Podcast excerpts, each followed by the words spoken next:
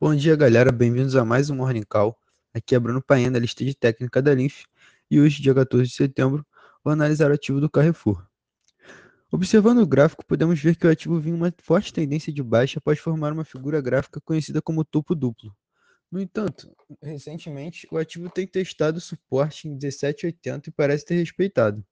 Dessa forma, uma nova tendência de alta pode ser formada, se a gente olhar para os indicadores, veremos que o preço do ativo se encontra acima da média móvel exponencial de 21 períodos, que vinha sendo uma resistência para o seu preço.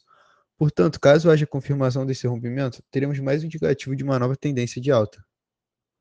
Por fim, podemos citar que a linha MACD se encontra acima da linha de sinal e o histograma está crescente no verde, o que também indica uma possível tendência de alta.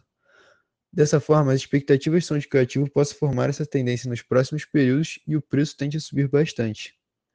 Esse foi o Morning Call de hoje. Espero que vocês tenham gostado e até a próxima.